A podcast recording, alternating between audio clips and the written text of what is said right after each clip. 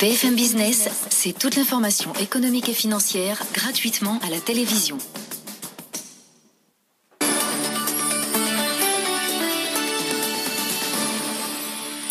Il est un peu plus 18h30. Tout de suite, le journal de Faiza Younzi. Bonsoir Faiza. Bonsoir Edwige. Et on commence avec les résultats de la Société Générale, parce que c'était plutôt une bonne surprise. Ils sont dans le vert, ce qui était euh, un peu inattendu. Oui, avec des bénéfices de 860 millions d'euros, un chiffre en hausse de 1% sur un an.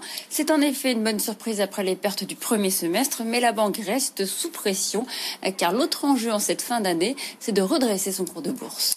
Et le décryptage avec Caroline Morisseau. Bonsoir Carolina. Bonsoir. Et on commence peut-être par d'abord comment expliquer ces bons résultats. Après, il y a toujours une épée de Damoclès sur la Société Générale. Ouais, alors d'abord parce que la Société Générale a profiter en fait du rebond de l'économie euh, cet été avec visiblement une bonne dynamique commerciale hein, puisque tous ces métiers en profitent, pas seulement la banque de marché mais aussi euh, la banque de détail hein, qui s'en sort euh, bien.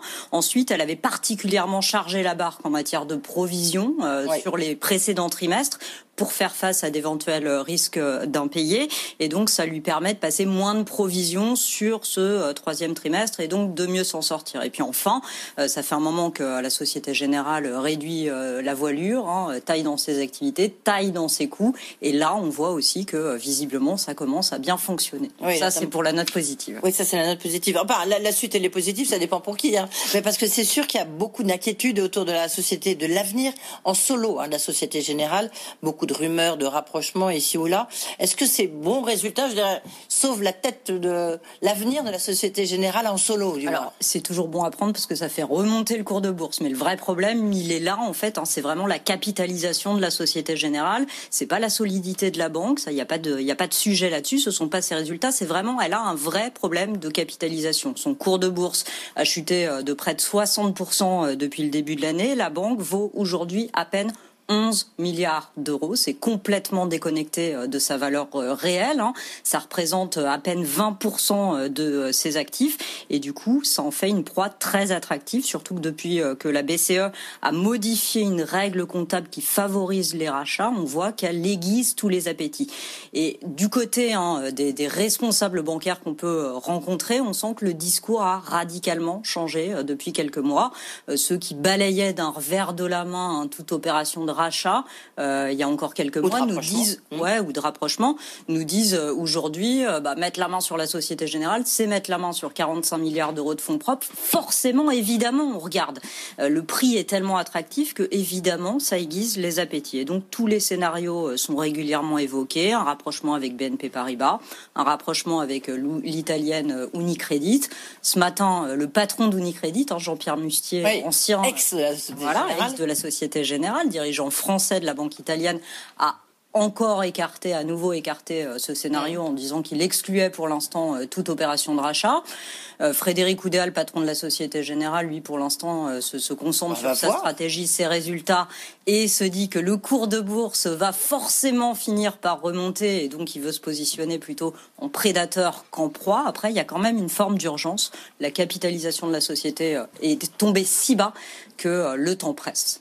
Eh bien, merci beaucoup, Carole Morisseau. La réponse, peut-être, en tous les cas, euh, réponse avec Frédéric Oudéa, qui est notre invité. Ça sera à 19h40. Et toujours dans le secteur euh, bancaire, Natixis accuse le coup au troisième trimestre avec un produit net bancaire en baisse de 16% à 1 milliard 760 millions d'euros.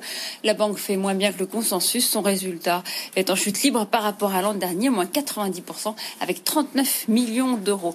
Avant de développer le reste de l'actualité, on fait le point sur la situation aux États-Unis. Joe Biden est toujours en tête avec 253 grands électeurs, Donald Trump 214, ce sont les chiffres de New York Times. Le décompte des votes se poursuit dans cinq États, le Nevada, l'Arizona, où le démocrate mène. En Pennsylvanie, en Géorgie, en Caroline du Nord, c'est Trump qui est en avance. Et dans l'attente de ces résultats, le camp républicain a saisi la justice dès hier pour suspendre le décompte des voix en Pennsylvanie et demander le recomptage des voix dans le Michigan.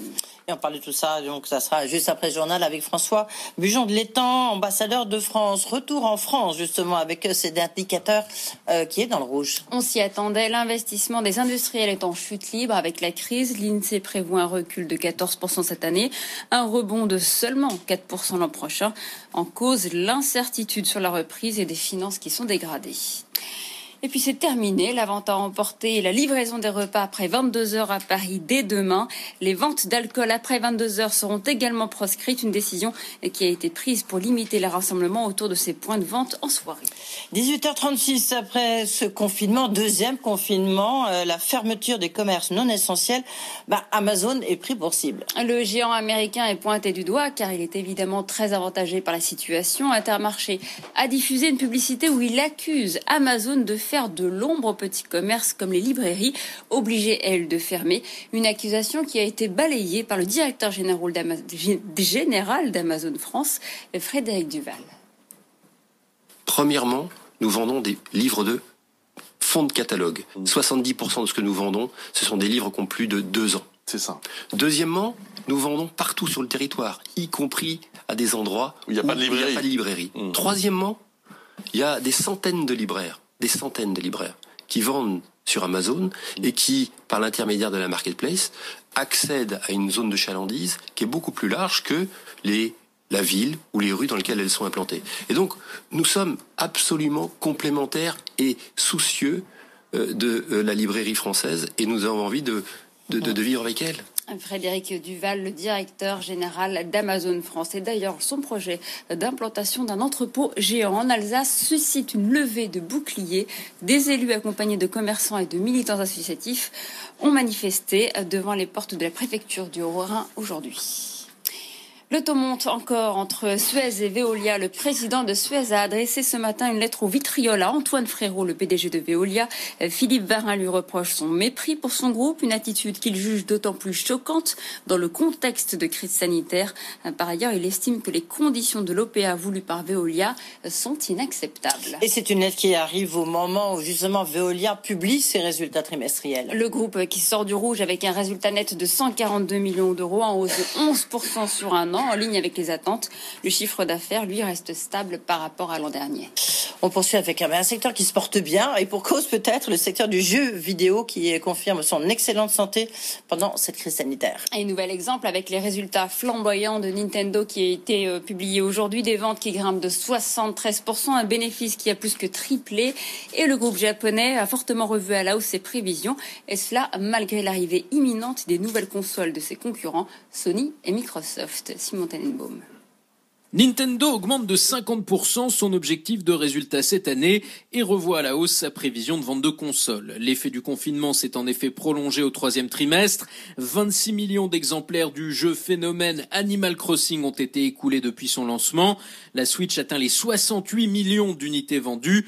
Nintendo se réjouit d'avoir totalement résolu les difficultés d'approvisionnement survenues au printemps. Tous les indicateurs sont au vert pour l'industrie du jeu vidéo. Le cabinet Newzoo anticipe désormais un marché en hausse de 20% cette année à 175 milliards de dollars, tiré par le mobile et les consoles. Seul bémol pour le secteur, la pandémie continue de compliquer les processus de fabrication. Sony, qui a aussi relevé ses objectifs, pourrait faire face à des pénuries sur sa nouvelle PlayStation. Le français Ubisoft, de son côté, a été contraint de retarder la sortie de deux jeux à cause des contraintes sanitaires qui touchent ses équipes. Merci beaucoup. Ayant discuté avec Emmanuel Le Chiffre justement sur est-ce qu'il faut ou pas boycotter Amazon. Merci Faiza Unzi. On vous retrouve à 19h30 et Emmanuel Le Chiffre, on le retrouve tout de suite. Dans un instant, c'est justement, tiens, on va parler américain avec Lucie François Bujon de l'Étang, ambassadeur de France, ancien ambassadeur à Washington. À tout de suite. Le grand journal de l'écho sur BFM Business. When everyone's on the same page, getting things done at work is easy. Make a bigger impact at work with Grammarly. Grammarly is your secure AI writing partner that allows your team to make their point and move faster. You can even save time by going from spending hours editing drafts to just seconds. Join the 96% of Grammarly users that say it helps them craft more impactful writing. Sign up and download Grammarly for free at grammarly.com slash podcast. That's grammarly.com slash podcast. Easier said, done.